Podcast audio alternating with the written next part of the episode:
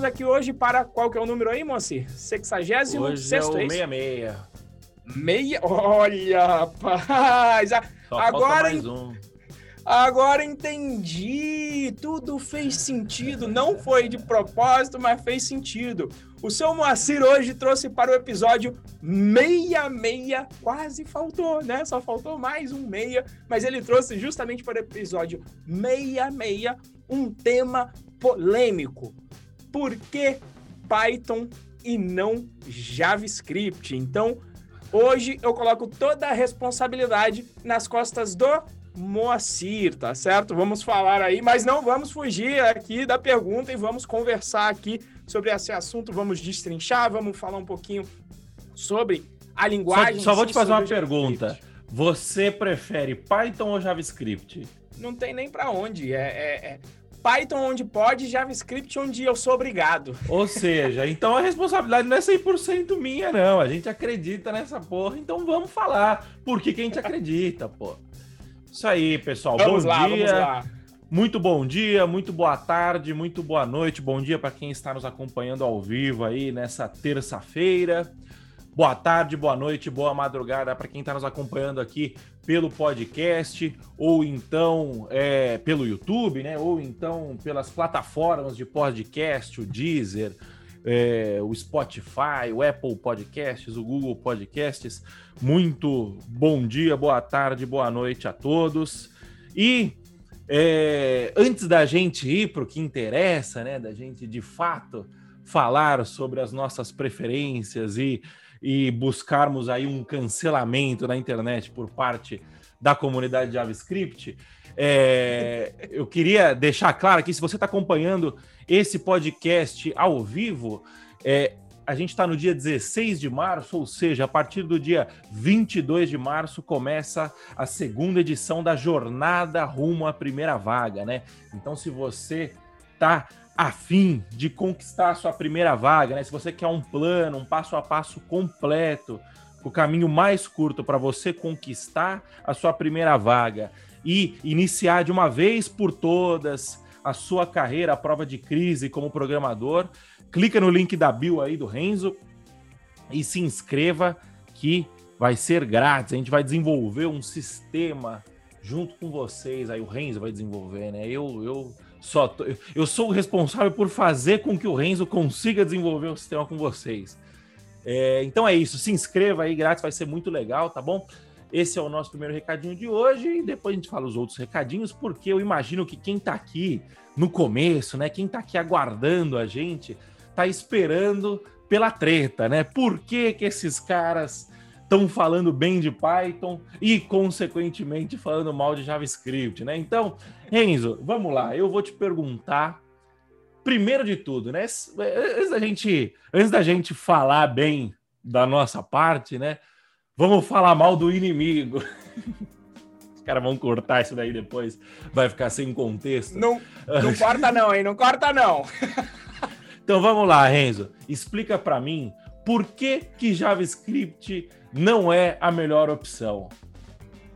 Vamos lá. Antes de mais nada, como sempre, toda vez que alguém me faz uma pergunta, eu falo, vamos, defina. E, isso acontece muito nos meus stories, né? Alguém vem e me pergunta, Renzo, por que. por- é, é- é- é bom fazer faculdade, né? É, o que, que você acha que eu faço para o meu futuro? As perguntas são assim, mais ou menos nesse sentido. E aí eu falo, sem saber para onde você está indo, né? Não tem como te dar essa resposta. Ou, no ditado popular, não existe vento a favor para quem não sabe para onde está navegando. Então vamos definir o contexto né, que a gente acha que o JavaScript não é uma boa escolha. Então, qual era o contexto? O contexto em que você está buscando a sua primeira vaga como desenvolvedor back-end. Então, definido aqui o contexto, para tentar evitar um pouco o cancelamento, mas sem fugir da raia, tá? Então, o contexto é para conseguir a primeira vaga como back-end. E isso aqui, já deixa aqui, ó, quando fizer, a, a- coloca bastante atenção, porque na hora que a galera vir bater, eu vou falar, por favor, veja, veja um pouquinho mais do vídeo, veja este, esta etapa aqui, e agora vamos à justificativa, tá?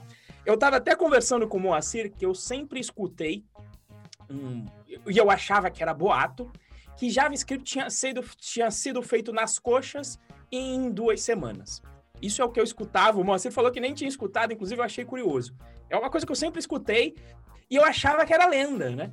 Então, ontem, me preparando um pouco aqui para a pauta, vi aqui, foi, inclusive foi depois do Thor aqui, que eu falei aqui no início da gravação, que eu acho que vão cortar, mas a gente foi gravar as aulas e estava aqui uma tempestade de raios. Então, fui fazer isso lá para as 11h30 e aí eu pesquisei aqui, né? Fui pesquisar, comecei aqui uma pesquisa JavaScript Creation, JavaScript Two Weeks, né? Duas semanas. E aí eu caí em, uma, em um link que eu vou deixar aqui, vou pedir depois que coloquem até o link junto na descrição, justamente o criador do JavaScript falando aqui que ele criou a linguagem em 10 dias, porque havia uma necessidade do mercado de se colocar uma linguagem de programação dentro dos navegadores, ainda na época da Netscape.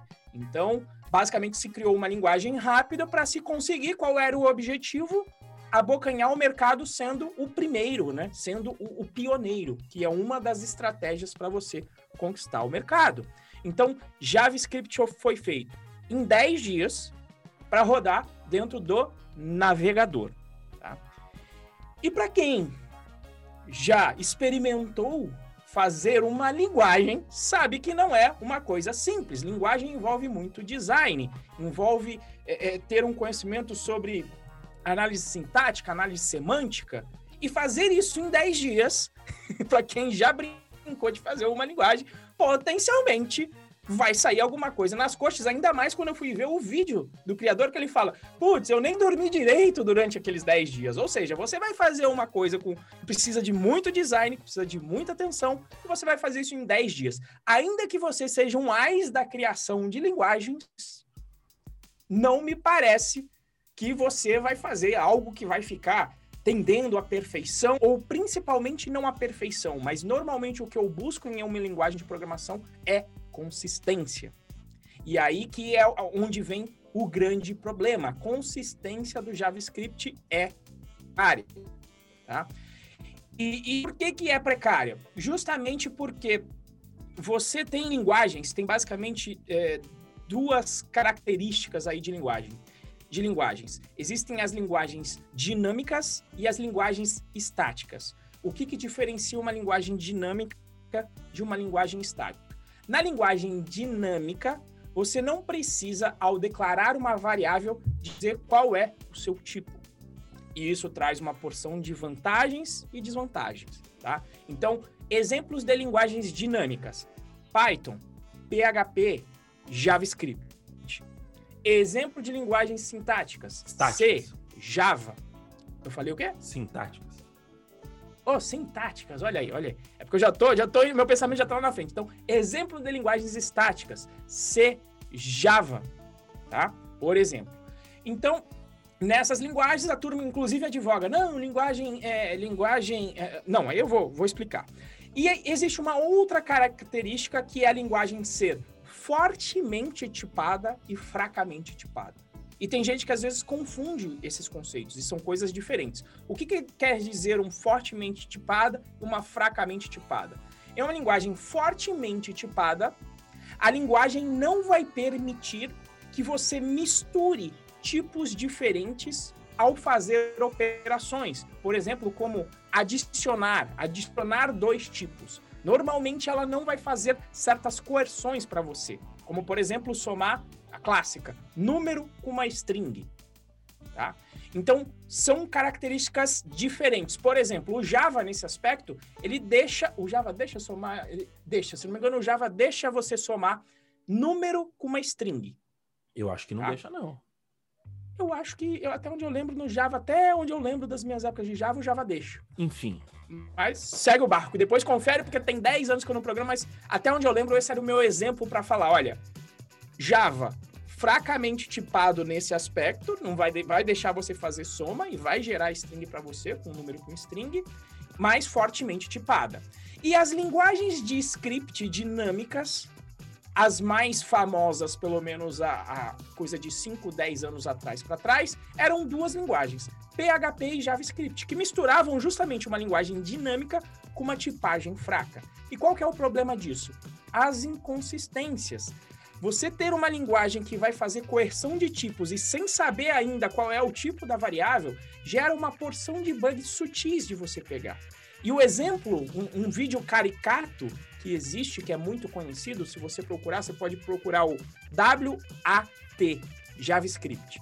Que é de what? Tem uma, uma senhorinha lá, depois eu vou ver se eu pego o link dele aqui, que ele explora essas inconsistências dentro do JavaScript e são inúmeras. Onde você soma um not a number com, com um objeto, o que, que vai dar? Né? Aí dá uma coisa. Se você inverte a soma disso, ela dá outra coisa. Então o que, que ele está mostrando? Ele está falando o seguinte: olha, existe uma inconsistência, porque normalmente na operação de adição você espera que a propriedade reflexiva exista, ou seja, A mais B é igual a você fazer a conta B mais A, ou para o que quer que seja que você tenha definido para o mais. Então, o Python é uma linguagem dinâmica e fortemente tipada. Ela vai evitar o máximo possível que fazer coerções de tipos sem ser de uma forma explícita. E isso, isso em si já traz uma boa consistência para a linguagem. Você não vai morrer aí com os, com os bugs bem sutis que acontecem justamente nessas horas dessas inconsistências, tá, tá certo? E aí o que, que acontece para mim? Como a linguagem foi criada em pouco tempo, para mim está explicado. Eu gosto de saber a origem porque você é, você entende qual é a origem, entende o, o objetivo da criação da linguagem e você convive com as escolhas que foram feitas para aquela linguagem e tá tudo certo. Então JavaScript foi feita para ganhar o mercado. JavaScript foi feito para ser robusto e tipo dar erro na linguagem continua rodando por quê? Porque o navegador não pode parar. A interface não pode dar crash. Então, eu entendo a razão pela qual o JavaScript foi feito do jeito que foi feito. Mas eu entendo também, depois de ter feito, de ter brincado de se fazer linguagem também, que é uma atividade complexa e que em 10 dias, se você teve essa necessidade do negócio, por outro lado, você vai sofrer com muita inconsistência. Certo? Então, eu acho que esse é o ponto. E aí é o seguinte, e todo mundo sabe disso, tanto é que é, é, são os motivos, a razão das piadas existirem, né? E por fim, o, o, além das piadas, porque eu colocar aqui como argumento piada ia ser ia ser cabuloso demais, né? Um argumento, né? É, colocar como argumento piada ia ser ia, aí atentar contra mim, né? Então, mas um motivo, um só que eu trago como um, um, um diagnóstico ou um apontamento do que eu estou falando é verdade é o seguinte: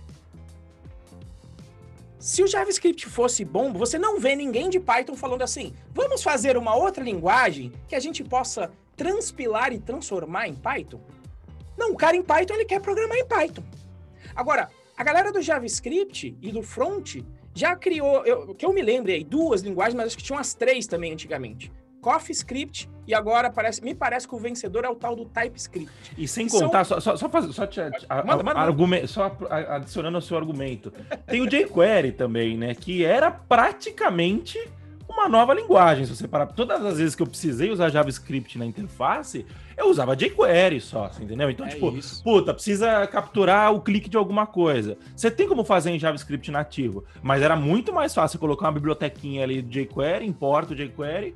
Então, assim, dá, dá para abrir aí uma, uma aspas e colocar jQuery na brincadeira também, né?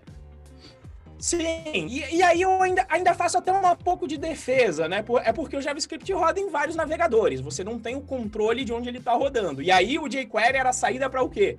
Cara, eu vou ter que escrever um JavaScript pro, pro Internet Explorer, outro pro, pro Google Chrome, outro pro Mozilla, outro pro Netscape, e aí você fala, eu vou ficar maluco. Então, o que, que a galera fez? Criou uma ferramenta que você consiga escrever um JavaScript só da maneira do jQuery né? E aí tem a maneira do jQuery de operar. Mas aí, retornando, é o seguinte, em Python, tanto é que teve a pesquisa que os, os, programadores em Python são os programadores mais felizes, eles querem programar em Python. Pelo contrário, às vezes a galera quer fazer o oposto. Ah, deixa eu ver se eu consigo rodar Python no front-end. Será que eu consigo fazer aplicativo com Python? Né? Ah, pelo contrário, a galera quer pegar a linguagem e levar para as outras áreas e não rodar outra linguagem em cima do Python. Então, por que, que isso acontece? Não deve ser à toa, porque se a linguagem fosse consistente, se o design da linguagem fosse bem feito, as pessoas gostariam de programar naquela linguagem, não iam criar uma outra linguagem em cima dela. Tá? É, e aí, o que acontece? Eu, eu, eu, e essa parte eu não fui buscar do histórico, mas eu achei engraçado. Eu falo, pô, todo mundo sabe que é inconsistente, etc. E a, alguma hora a galera tem uma grande ideia e fala: legal, vamos pegar essa inconsistência, essa linguagem que o design foi feito em 10 dias, que tal a gente colocar no servidor? onde normalmente a gente quer consistência, a gente quer é, consistência de dados, a gente quer consistência na linguagem, a gente quer fugir de erros sutis que podem acontecer. Né? E, e, aí o que aconteceu? Você traz e traz essa bagagem junto para dentro do, do back-end. Né? E aí o que, que acontece? Se dá a impressão e a venda que se faz disso é você aprenderá uma linguagem só e programará nos dois, tanto no front-end quanto no back-end. E em termos sintáticos, em termos da escrita da linguagem, é verdade. Só que programar para front-end é um bicho completamente diferente em termos de mentalidade do que se programar no servidor. As preocupações são completamente diferentes. No servidor você vai ter que se preocupar com concorrência. No servidor, você precisa se preocupar com várias pessoas acessando ao mesmo tempo. Na web, não. Na web, pode dar o erro, a página tem que continuar rodando. No servidor, não. Se dá um erro, ele tem que parar e tem que me avisar. Ou não parar o servidor, mas me avisar o que está acontecendo. Porque agora tem uma condição e eu tenho o controle. Então, é entender qual é o ambiente. Você vai trazer essa, essas inconsistências dessa linguagem para o servidor e vai passar a ilusão e é o que às vezes muito acontece, a pessoa fala: Não, já sei programar em JavaScript, em front-end, logo eu vou colocar que eu sou um programador JavaScript, logo eu posso ir programar no back-end. É completamente diferente. E eu fui fazer essa, digamos, esta passagem em Java que eu conhecia. Eu conhecia Java para servidor. Aí eu fui programar para programação móvel no Android. Cara, é, é é só a sintaxe que é igual, mas o processo de desenvolvimento é Exato. é completamente distinto.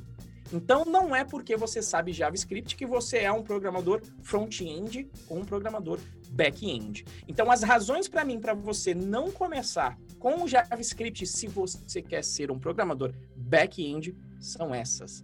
Meu querido Moacir, junte-se Eu... à treta. junte-se à treta. Eu anotei algumas coisas aqui, né, conforme você foi falando. Uh, pr primeiro você comentou, né, que puto, pessoal, você tem que ter contexto, tem que dar contexto para as coisas, né? E o mesmo acontece quando a gente fala da faculdade, né? Que muita gente vem e fala, mas vocês são irresponsáveis de falar que a, que, você, que a pessoa não precisa fazer faculdade, que a pessoa não tem que fazer faculdade tal. E a gente fala, não, a gente não falou isso. A gente fala que para conseguir a sua primeira vaga, existem caminhos muito mais rápidos do que a faculdade. Quando a gente traz isso para o Python versus JavaScript, né? Obviamente, existem contextos em que vale muito mais a pena você usar JavaScript do que Python. É, próprio onde que nasceu o JavaScript? Né? O JavaScript nasceu, como o Renzo falou, no navegador. Ele foi feito para ser utilizado no navegador. No navegador, faz muito mais sentido você ter uma linguagem assíncrona, você ter um, um, um, um paradigma de programação né, é, assíncrono. Por quê? Porque o navegador ele é orientado a eventos, você entendeu? É, então, agora quando você leva para o back-end, será que todos os casos fazem sentido você usar a assincronicidade do JavaScript, por exemplo? Entendeu? Esse, esse é um, um, conceito básico, né? Para quem não sabe o que, que é a sincronicidade, é basicamente é, o, de, a grosso modo, você me corrija se eu estiver errado também, tá, Renzo? Porque eu, eu, eu, eu, sei muita coisa na prática e pouca coisa na teoria, né? O, o, uma linguagem síncrona, ela executa linha por linha, né? Então ela executa uma linha, espera o retorno, executa a próxima, espera, espera o retorno. O Python é assim, via de regra, né? É, uma linguagem assíncrona, ela não espera o retorno da, próxima, da, da linha corrente para poder executar a próxima linha, né? Então, sei lá, vamos supor que está fazendo um cálculo em Python, você coloca, você atribui uma variável 1 mais 1. E aí, é, essa variável, você vai usar essa variável na linha seguinte para fazer um outro cálculo. No Python, ele vai esperar a resposta da, da, da primeira linha, 1 mais 1 igual a 2, para poder usar o 2 na linha seguinte. É, no JavaScript, não. Então você vai rodar é, var 1 igual a 1 mais 1. Se você for usar o var 1 na linha 2, ele vai vir como nulo. Por quê? Porque não deu tempo. Então, assim, esse, esses, é, essas peculiaridades elas funcionam em determinado contexto e não funcionam em outro contexto. É, então, é, é muito simplista, né? Como, como qualquer discussão que seja levada para o lado simples ou que seja generalizada, né? A, a generalização geralmente é burra, né? É, então você virar e falar assim, Python é melhor que JavaScript, JavaScript é melhor que Python. Depende. Depende do que, que você está falando. Então, o Renzo deixou claro ali. Para desenvolvimento back-end, eu acrescentaria aí é, mais um, uma condição que seria para desenvolvimentos triviais, né? Que às vezes faz sentido você ter é, uma assincronicidade no, do lado do servidor, é, como às vezes não faz sentido. Então, assim, você, é, eu acho que o, o contexto importa muito, né? Esse é o primeiro ponto. Segundo ponto que o Renzo falou, pô, o pessoal pegou JavaScript, criou o Node.js, né, que é meio que uma adaptação aí, para a gente usar uma palavra bonita. Ele é, ele é uma adaptação do, do back do, do front-end para o back, né? É, é, pelo que eu me lembro, ele usa a, a, a máquina a V8. De, a V8 do Google, que, que é, é, como se fosse o. Do Google Chrome. A, é como se fosse a, o, o software que processa a linguagem, a gente pode chamar assim, né? Eu acho. É uma, uma sim, máquina sim. virtual que processa a linguagem, adaptou para o back-end para poder conseguir utilizar o, o JavaScript no back-end, né? E, e, aí o Renzo deu exemplo de e, e, aí aí entram as opiniões, né? É, na minha opinião, eu não gosto de usar o. No, eu usei bem pouco, para falar a verdade também, porque logo que eu usei eu não gostei. É, mas o, o, eu prefiro o Python porque o Python foi feito primariamente para se trabalhar no back-end, né? O JavaScript não. Então, Aí o Renzo pegou e, usou, e falou assim, porra, e, e, aí quando você compara com Python, a, a sintaxe do Python ela, ela, é mais, ela é mais consistente, né? E, o, e ele falou, tanto é que tem gente que quer usar Python no mobile, quer usar Python no, no, no, no front-end. E aí eu também falo, não faça isso, não faça Exato. isso. Por quê? Porque da mesma forma que o JavaScript primariamente não foi feito para ser utilizado no back-end, é, o Python não foi feito para ser primariamente ele não foi feito para ser utilizado no front-end e nem no mobile, você entendeu? É, o, o, o primeiro conceito básico é front-end e mobile, eles são muito, eles, eles, têm uma natureza muito mais orientada a eventos do que um back-end, por exemplo. O que é uma natureza orientada a eventos, né?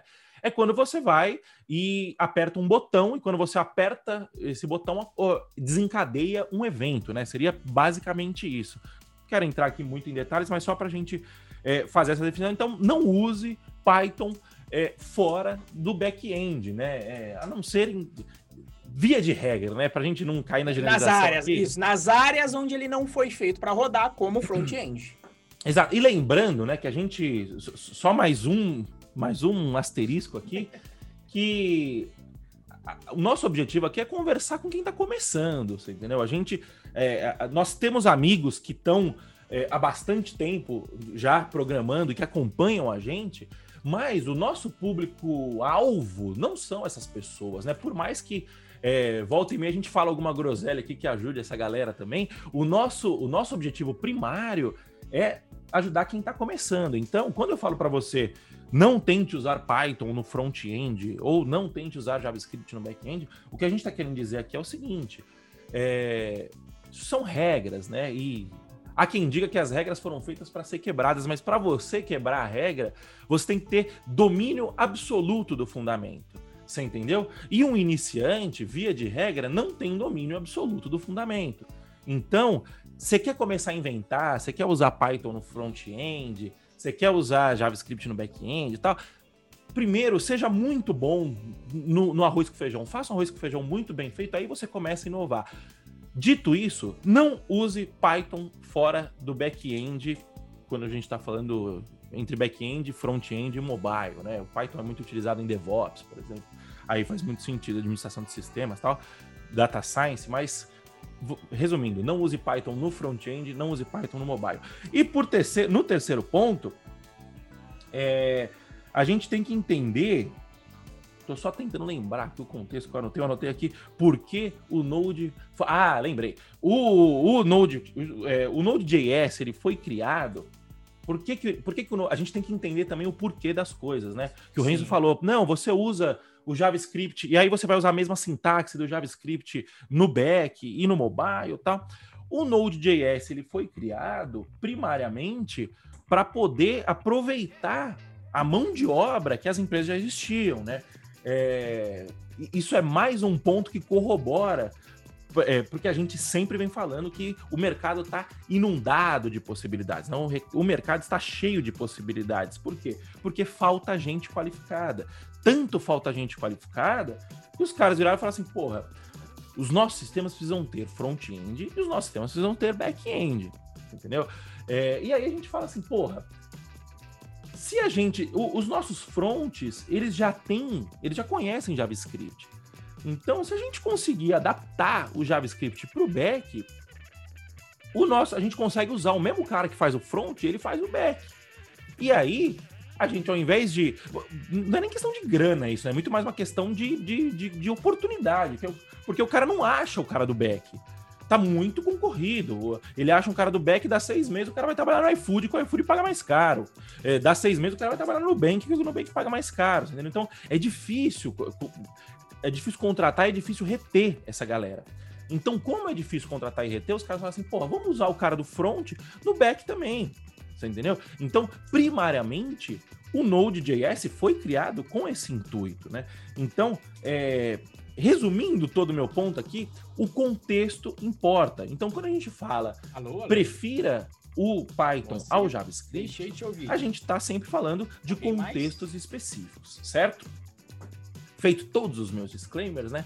Vamos, é, só, só, só, uma pausa aqui rapidinho para você que está acompanhando aqui a gente, dá o likezinho aqui do lado, né? E também compartilha com um amigo seu, com aquele seu amigo que fica assim, não, Python é bom pra caramba, não, JavaScript é melhor de tudo, o cara vai e compra camiseta e compra caneca e não sei o quê o pessoal tá reclamando que travou aí. Quem que travou? Tinha, tinha dado você. Você ah, tinha dado uma travada, mas voltou agora. Isso daí é, é, é, o pessoal me cancelando, é o que o Titi 93 Já... falou.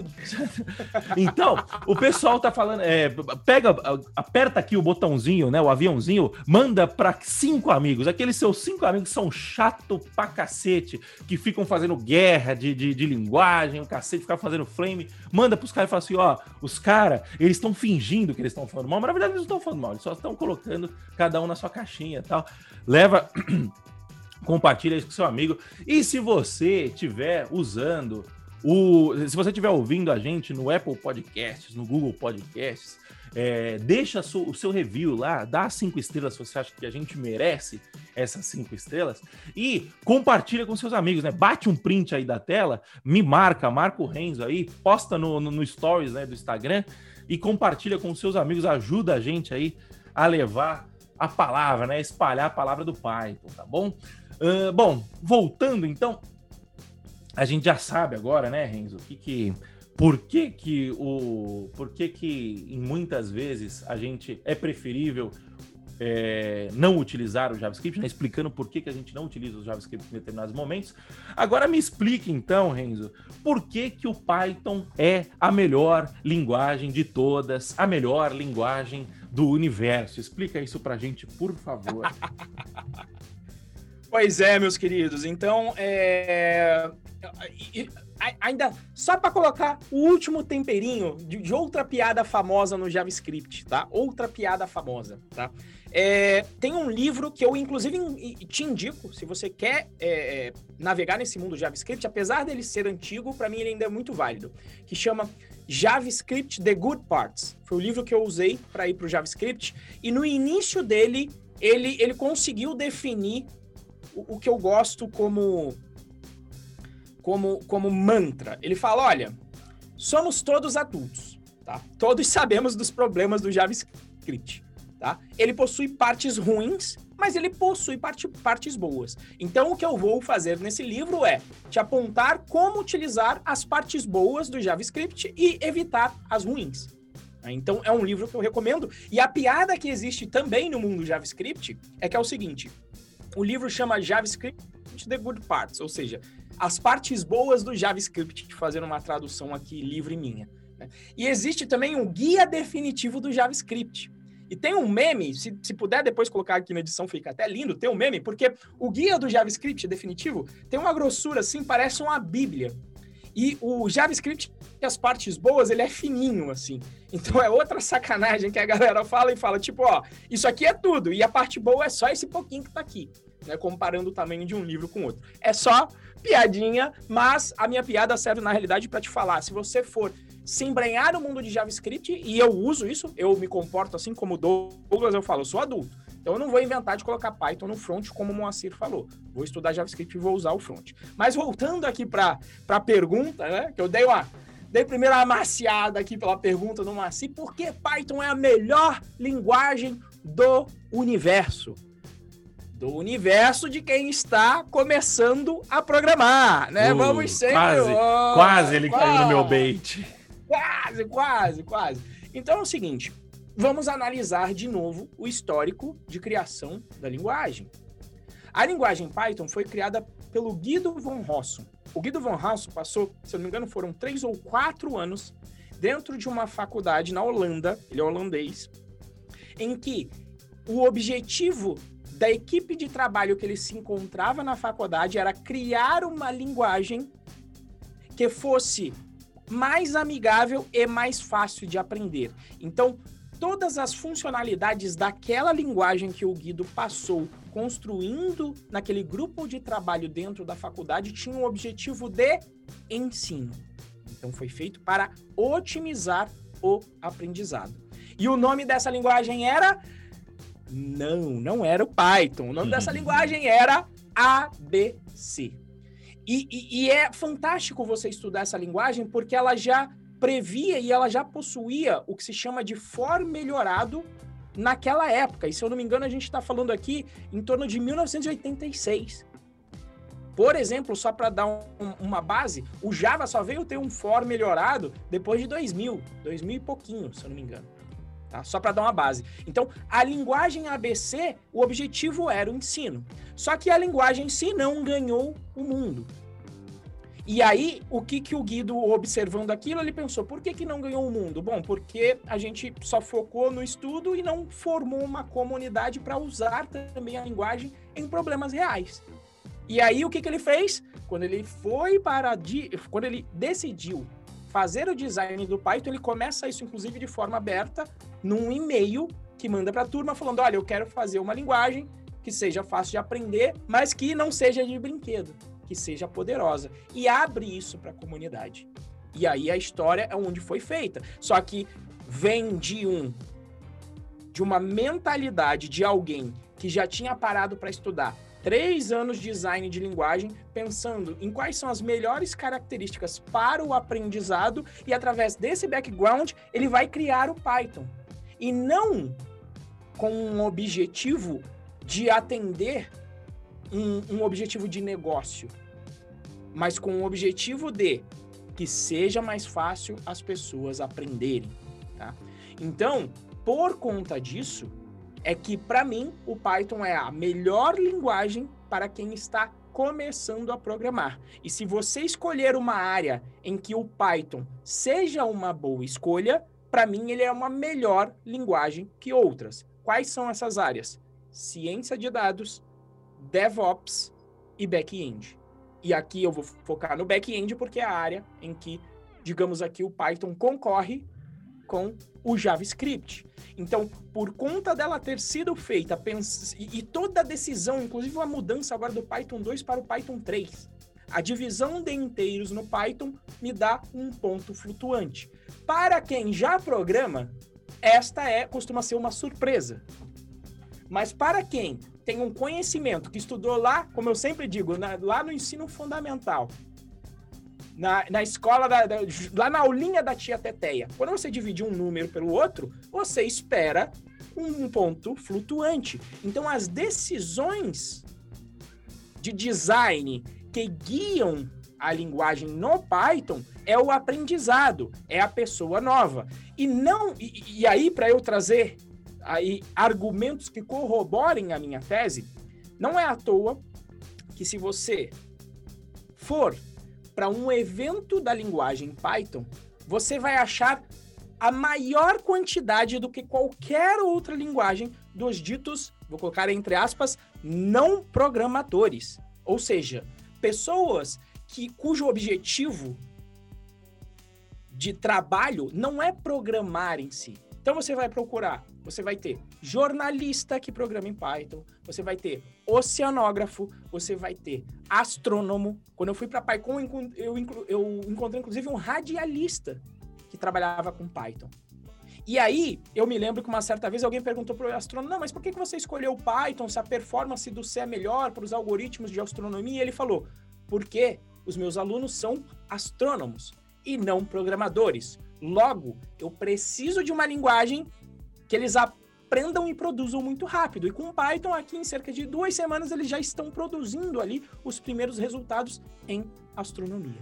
Então, essas são as minhas justificativas para você que está começando. Se você escolher uma área em que Python é uma boa escolha, para mim é a melhor linguagem a ser utilizada porque ela foi feita visando justamente a sua, o seu aprendizado mais suave, mais conexo com o conhecimento que nós já temos no dia a dia.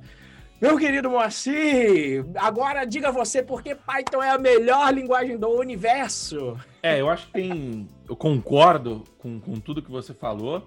É, eu sou a prova. É, antes, antes de falar né, do, do, da minha trajetória com Python, o, você comentou, né? Oceanógrafo, radialista, astrônomo, físico, inclusive o Celso Portioli, porra. Ah, que você esqueceu de citá-lo. O Celso Portioli. Se você for lá no Twitter do Celso, não deve, deve, deve ter parado já, sei lá.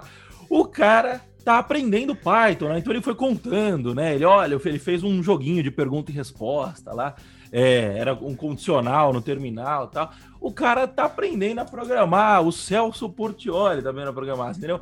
E ele tá aprendendo em programar em JavaScript? Não, porque se ele fosse fazer lá um igual, igual, igual, lá dois ia sair no, aquelas falhas de, eu nem sei quais são as falhas, aquelas falhas de, de consistência de JavaScript.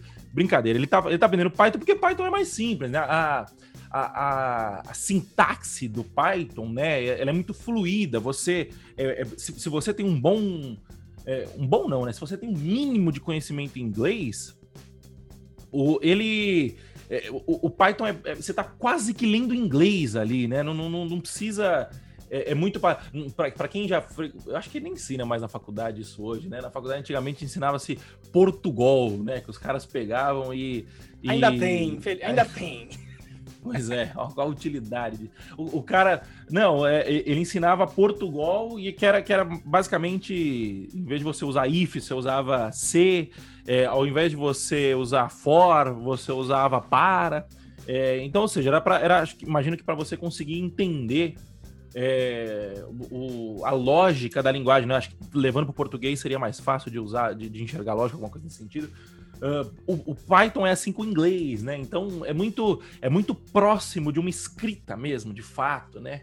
É, então isso ajuda muito os oceanógrafos, os radialistas, os astrônomos, os físicos e até os apresentadores de TV, né? Esse, esse, é, olha o Cairon falando, Cairon Fagundes falando, estudei ainda Portugal, então ainda tem na faculdade, né? Então esse é o primeiro ponto e o segundo ponto o segundo ponto não, né? Acho que a, a consequência do Python ser tão simples assim é que ele diminui muito, muito, muito, muito a sua curva de aprendizado, né? O que, é uma curva de aprendizado? Uma curva de aprendizado é você é, é o tempo que você demora para ganhar uma proficiência mínima naquela linguagem, né? Então, é, eu, por exemplo, que já tenho uma, uma noção de programação, se eu for pegar JavaScript para aprender, né, ou, vai, sei lá, uma linguagem que eu não conheço ainda, um C Sharp, que, sei lá, eu vi uma vez só na faculdade, se eu for pegar o C Sharp para aprender hoje, a minha, a minha curva de aprendizado vai ser menor. Por quê? Porque eu já sei muitos dos fundamentos da programação, né?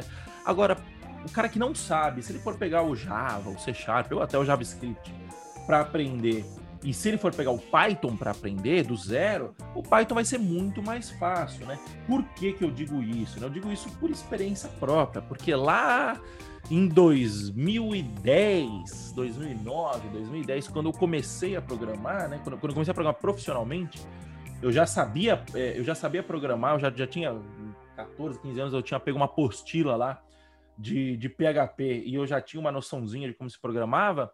E aí, com 18, 19 anos de idade, eu fui trabalhar numa empresa que o Luciano Ramalho trabalhava nessa empresa também, e, os caras eram muito PHP e Java lá, né? PHP e Java, PHP e Java. Aí o Luciano chegou e falou assim: olha, pessoal, tem uma linguagem nova aqui, é, nova, né? O pai já devia ter uns 15 anos nessa época. Tem uma linguagem nova aqui que eu queria ensinar vocês, tal. E uma hora por uma hora por quinta-feira, toda quinta-feira, uma hora da tarde, ele fazia uma oficina lá com o pessoal e ensinava Python. Ele deu um livro lá pra gente ler, Diving to Python 3, né? A gente já começou a, a aprender o Python, né? Python 3 nessa época.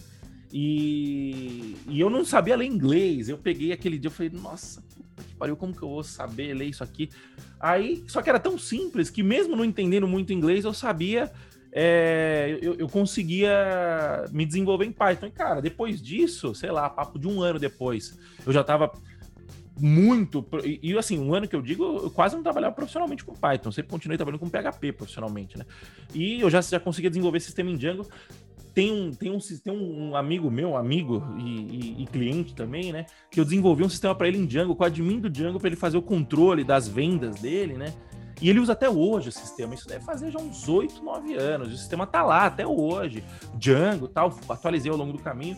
Então, ou seja, eu era um um noob completo, eu era muito iniciante e consegui desenvolver um sistema em Django para o meu amigo que ele usa até hoje, é útil para até serve para ele até hoje, gera valor para ele até hoje, né?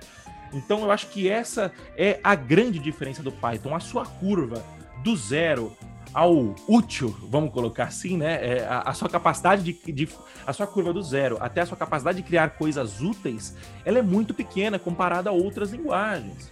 Você entendeu? Então, é, é, eu acho que esse é o maior. O maior ganho do Python em comparação a outras linguagens, né? De novo, o JavaScript tem as suas utilidades, é, o, outras linguagens, PHP, Java, C Sharp, uh, você pega essas linguagens novas agora que o pessoal está usando, é, Rust, é, Quais, quais mais linguagens novas o pessoal está usando agora? Ou, Elixir. Elixir. É, é, essas linguagens, elas todas elas têm, elas servem a um propósito, né? É, e, e, e, qual que é o nosso propósito? Né? Qual o propósito a gente quer servir aqui nesse podcast? É ajudar o cara que está começando. E para ajudar o cara que está começando, eu sinceramente, eu fielmente acredito que Python é a melhor opção. É, eu acredito, o Renzo acredita, o Guido, que foi o criador da linguagem, acredita, né? É, e, e, outras, várias outras pessoas acreditam nisso, né? Então, acho que esse é o grande objetivo. O que, que você acha? Tem alguma coisa a complementar aí, Renzo? Não, eu, eu acho que é isso, né? E, e, quando nós fomos, nós pensamos em alinhar, né, o, o, como a gente quer gerar valor, a gente pensou sempre nessa primeira pessoa. E o Moacir sabe que a minha mentalidade de engenheiro é sempre de otimização, né? É do tipo, menor esforço possível para o maior resultado possível. É, é assim que a mente do engenheiro, né? Eu, eu passo o dia otimizando. Como é que eu otimizo meu tempo para trabalhar direito? Então, quando eu digo que eu vou oferecer o valor de pegar a pessoa, inclusive do zero, o iniciante, e levar até a primeira vaga, eu falo, eu quero o caminho mais curto. E por conta disso tudo que a gente já explicou, se é o caminho mais curto, seu maior obstáculo vai ser o aprendizado. Então, se é o maior aprendizado, utilizemos a ferramenta que mais facilita esse aprendizado. Então, eu acho que essa é a, conclusão aqui da, dessa pergunta do porquê o Python é melhor. É isso então, pessoal. Muito obrigado pelos comentários de todos, né? O, o, o pessoal aqui, o Alexandre, o Alexandro underline S underline N comentou que ainda ensinam Portugal nas universidades federais. É isso aí, cara. O que você vai esperar? Bom, não vou fazer o comentário que eu ia fazer. É... Vinícius.fullstack que live monstra, muito top. Muito obrigado, Vinícius. Vitor Augusto, nosso grande Vitor Augusto 6. Muito obrigado, excelente live, mesmo ainda não tendo acabado. É... Moacir, depois do cancelamento do JavaScript, ficou emocionado. Não, eu não tenho medo de cancelamento. eu acredito que as minhas opiniões são coerentes, e se não forem, eu as mudo, não tem problema nenhum. Então é isso, pessoal. Muito obrigado pelo. pelo muito obrigado pela sua é, audiência. Lembrando que, se você está acompanhando ao vivo aí, rumo à primeira vaga.com.br. A nossa jornada rumo à primeira vaga vai começar no dia 22 do 3. Se você não tiver aí, aperta também no, no link da bio do Renzo lá, tem também o link para você se cadastrar. Cadastre-se grátis ao nosso grande evento que vai acontecer a partir do dia 22 do 3. É isso então, pessoal. Deixa eu dar aqui também o meu, meu, tchau, meu, tchau aqui. E também, olha lá, Silveira Correia, saludo desde Montevideo, Uruguai, rapaz. Estamos até com, com audiência internacional, aí, sai dessa. Aí. Meu, saludos, saludos aí para você também, tá certo? E é isso, é galera. Isso Muito obrigado aí pela, pela audiência e paciência. Nos vemos novamente aí, se você quiser acompanhar ao vivo, às terças-feiras, sempre às 9 e 5 da manhã, aqui no Instagram. Valeu, pessoal. Até mais.